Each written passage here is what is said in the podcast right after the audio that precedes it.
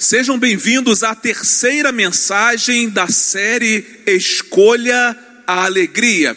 Temos aprendido nesse tempo a nos sentir alegres e plenamente satisfeitos, mesmo que as circunstâncias ao nosso redor conspirem contra isso. E o tema da mensagem dessa noite que eu quero partilhar com vocês é esse aí, ó: vivendo de bem com a vida vivendo de bem com a vida. Eu quero ler com vocês Filipenses capítulo 1, versos de 12 a 21. Diz assim a palavra de Deus: Irmãos, quero que saibais que as coisas que me aconteceram contribuíram para o avanço do evangelho a tal ponto de ficar claro para toda a guarda pretoriana e para todos os demais que é por Cristo que estou na prisão. E animados pelas minhas prisões, a maior parte dos irmãos no Senhor tem muito mais coragem para falar sem medo a palavra de Deus. É verdade que alguns pregam Cristo até mesmo por inveja e discórdia, mas outros o fazem com boas intenções. Estes o fazem por amor, sabendo que fui posto aqui para a defesa do Evangelho. Mas aqueles anunciam Cristo por discórdia, não com sinceridade, pensando que assim podem aumentar o sofrimento nas minhas prisões. Mas que importa? De qualquer forma, contanto que Cristo seja anunciado, quer por pretexto, quer não, alegro-me com isso e sim, sempre me alegrarei pois sei que isso resultará em salvação para mim, pela vossa súplica e pelo socorro do Espírito de Jesus Cristo, segundo a minha intensa expectativa e esperança de que em nada serei decepcionado. Pelo contrário, com toda a ousadia, tanto agora como sempre, Cristo será engrandecido no meu corpo, seja pela vida, seja pela morte Pois para mim o viver é Cristo e o morrer é lucro. Quem aqui gosta de viver bem? Eu acredito que todos nós gostamos de viver bem. O que acontece é que o nosso padrão de viver bem, ele é diferente do padrão de viver bem que a Bíblia nos apresenta. Quando falamos em viver bem, nós pensamos em uma boa saúde, uma boa casa, uma boa comida, um bom carro, dinheiro para viajar e comprar o que quisermos e tantas outras coisas. Mas eu quero falar de Paulo, do apóstolo Paulo porque ele é um exemplo claro e clássico de alguém que aprendeu a viver bem, não somente na perspectiva humana, mas principalmente a partir da perspectiva do céu.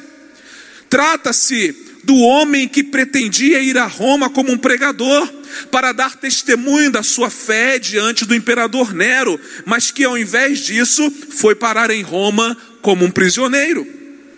Paulo era um cidadão romano com todo o direito de apelar a César e aguardar por uma audiência diante dele.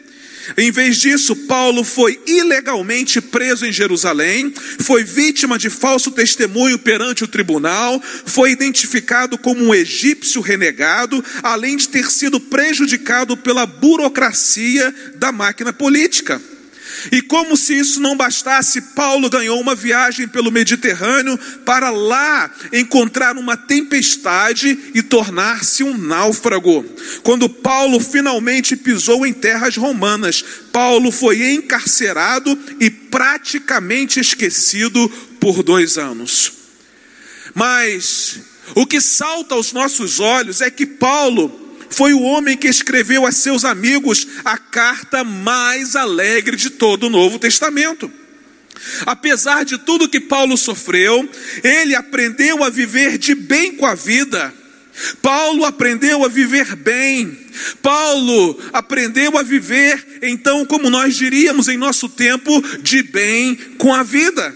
E é com Ele que nós vamos aprender nessa noite a viver de bem com a vida, a despeito de todas as circunstâncias adversas e dos ventos contrários que nós vivemos.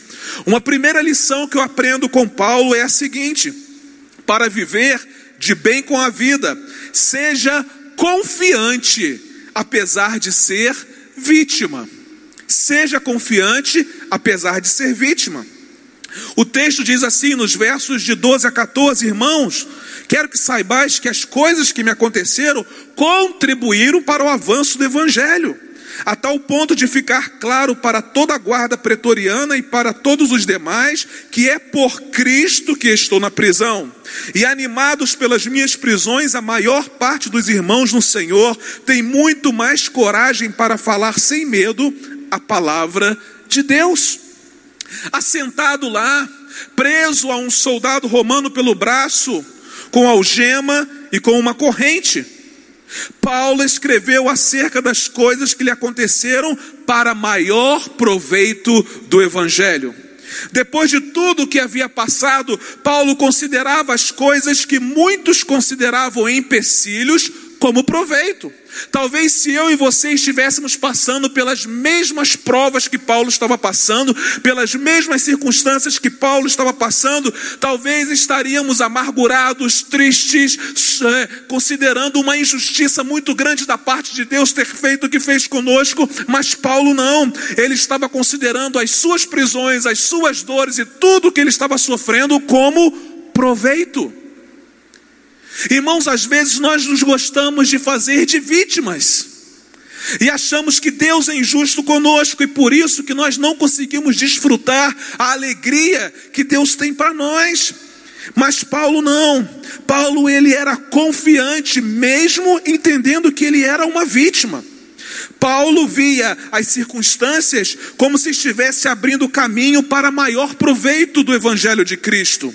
Ao invés de sentir-se frustrado, ao invés de sentir-se vitimado, Paulo riu da janela aberta da oportunidade única que oferecia inúmeras possibilidades.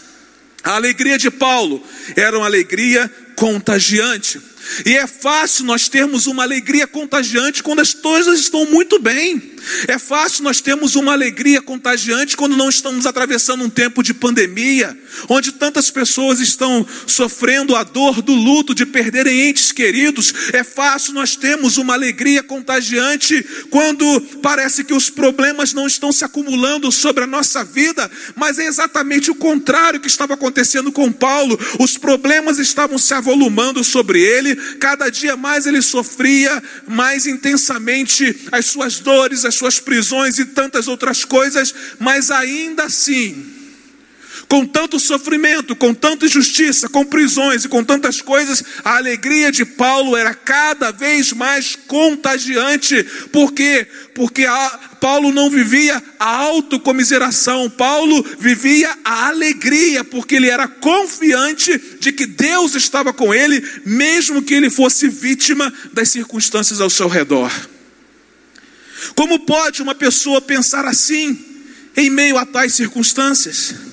A resposta, queridos, não é difícil, não é complicada.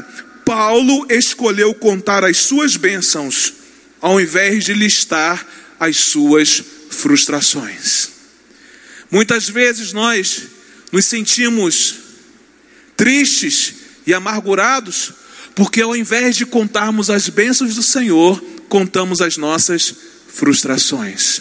Deus sinaliza e apresenta as suas bênçãos dia após dia, mas nós preferimos contar os problemas, mas nós preferimos olhar para as situações contrárias, preferimos olhar para tudo aquilo que realmente vai nos fazer ficar tristes.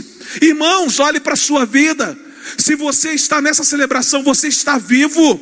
E se você está vivo, isso já é uma bênção de Deus para a sua vida.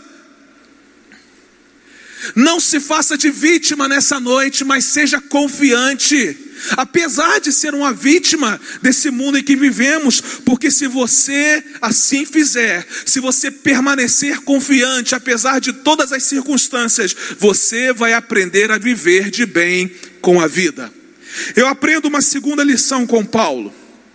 Para viver de bem com a vida, seja esperançoso a despeito das incertezas. Tenha esperança, mesmo que tudo ao seu redor conspire contra isso. Os versos 19 e 20 dizem assim: Pois sei que isso resultará em salvação para mim, pela vossa súplica e pelo socorro do Espírito de Jesus Cristo, segundo a minha intensa expectativa e esperança de que em nada serei decepcionado. Pelo contrário, com toda a ousadia, tanto agora como sempre, Cristo será engrandecido no meu corpo, seja pela vida, seja pela morte. Essas são as palavras de um homem cuja imagem era segura e cuja reputação não precisava ser protegida, massageada ou defendida. A sua mente se fixava naquilo que era essencial, tanto que nada deixava Paulo ansioso. O seu foco estava concentrado, ele se preocupava apenas com as coisas que realmente importavam, pois a morte batia à sua porta. Incrível, irmãos, como Paulo tinha esperança, apesar das incertezas que ele enfrentava. A sua confiança se mostrava em expressões como, segundo a minha intensa expectativa e esperança. Que coisa extraordinária! Um homem acorrentado, preso, estava dizendo o seguinte: segundo a minha intensa expectativa e esperança, um homem para o qual nós é, olharíamos e diríamos que não havia mais esperança para ele. Esse homem estava com seu coração encharcado de esperança, porque ele sabia que a sua esperança vinha do alto. Haviam muitas incertezas, mas Paulo não olhava para as incertezas, Paulo firmava o seu coração na esperança que vinha do alto. Em outras palavras, o que ele estava experimentando não era o fim, as coisas ocorreriam exatamente conforme a vontade de Deus, e era isso que lhe dava a paz. Irmãos, nós precisamos entender que no dia a dia da nossa vida as coisas acontecem de acordo com a vontade de Deus. E se elas acontecem de acordo com a vontade de Deus, a Bíblia nos diz que a, que a, que a vontade de Deus é boa, é agradável, é perfeita, e isso deve nos dar paz, isso deve nos dar esperança. O que pode ter lhe proporcionado dor e desconforto temporariamente, resultaria principalmente no engrandecimento de Cristo no seu corpo. Paulo sabia disso. Aquilo que poderia causar dor, desconforto, durante um curto período de tempo, resultaria no engrandecimento de Cristo no seu corpo. Por isso que Paulo estava com seu coração encharcado de esperança mesmo em um tempo de incerteza. Paulo sabia que tudo o que estava acontecendo com ele serviria para o progresso do Evangelho e para o engrandecimento de Cristo no seu corpo. O apóstolo se recusava a ser mutilado por palavras alheias. Ele se recusava a cair em depressão e aceitar as duras críticas e os ataques que recebia. Paulo, ao invés disso, permanecia forte, permanecia otimista e permanecia seguro de si. O seu coração estava cheio de esperança, mesmo que ao seu redor só houvesse incertezas. Mesmo que haja muitas incertezas ao seu redor, você pode viver de bem com a vida se você confiar em Deus. Paulo era confiante, a despeito das incertezas ao seu redor, e por isso ele era capaz de viver de bem com a vida. No dia em que nós confiarmos plenamente em Deus, mesmo que haja muitas incertezas ao nosso redor, nós vamos aprender a viver de bem com a vida. Eu aprendo uma terceira e última lição com Paulo. Para viver de bem com a vida, seja feliz, pois Cristo é suficiente. Olha que expressão linda que Paulo disse na sua carta aos Filipenses, verso 21 do capítulo 1: Pois para mim o viver é Cristo e o morrer é lucro. Porque para mim o viver é Cristo e o morrer é lucro. Que coisa extraordinária! Paulo era feliz e completamente feliz, porque ele sabia que Cristo era totalmente suficiente para ele. Somente Cristo pode satisfazer você, com muito ou com pouco, sendo conhecido ou não, vivo ou morto. E a boa notícia é que a morte é só o começo de um viver de deleites, e isso é o suficiente para que você volte a sorrir. O segredo de viver contente é o mesmo segredo de encontrar a felicidade. Ambos residem na centralização em Jesus Cristo. A busca da felicidade é a busca de uma vida centrada em Cristo, é a busca de uma vida controlada por Cristo, porque Jesus Cristo é suficiente. Se o dinheiro for nosso objetivo, podemos viver com medo de perdê-lo, o que pode nos deixar paranoicos e desconfiados de tudo. Se o objetivo da nossa vida for a fama, podemos nos tornar competitivos a fim de que ninguém nos substitua, o que poderá nos tornar invejosos. Se o objetivo da nossa vida for o poder e a influência, podemos nos tornar autossuficientes, teimosos, o que fará de nós arrogantes. Se o objetivo da nossa vida forem os bens, nós nos tornaremos materialistas, achando que o suficiente nunca é suficiente, o que nos tornará gananciosos. Todas essas buscas vão contra a alegria. Para viver de bem com a vida, Cristo precisa ser suficiente. Por que, que muitas vezes nós andamos frustrados pela vida, vivemos de mal com a vida? Porque Cristo não é suficiente para nós. Achamos que a nossa família é suficiente, achamos que os nossos recursos são suficientes, achamos que a força do nosso braço é suficiente, mas a gente percebe que todas essas coisas falham. A família falha, o nosso braço falha, a nossa inteligência falha, mas Cristo nunca falhou, não falha e nunca falhará. Ele é suficiente. Toda a satisfação da nossa vida precisa residir na pessoa de Jesus Cristo. Caso contrário, todos nós estaremos fadados a viver frustrados, amargurados e infelizes. Por que, que o apóstolo Paulo era capaz de viver de bem com a vida, vivendo a situação que ele estava vivendo?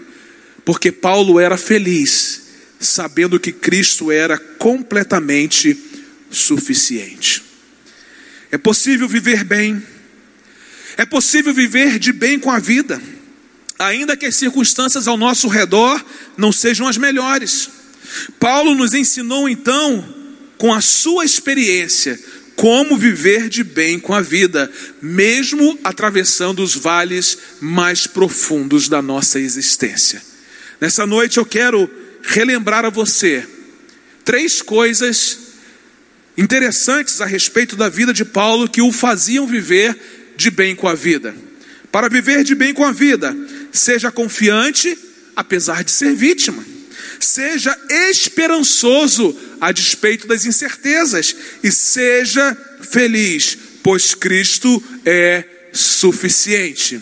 Que a palavra de Deus encontre espaço no seu coração e que você permita que o Espírito Santo de Deus ministre profundamente a você, para que a partir do dia de hoje você aprenda a viver de bem com a vida. Nós vamos adorar ao Senhor com essa canção. E enquanto cantamos essa canção, enquanto adoramos ao Senhor com essa canção, que você possa aprender a viver de bem com a vida. Que Deus o abençoe.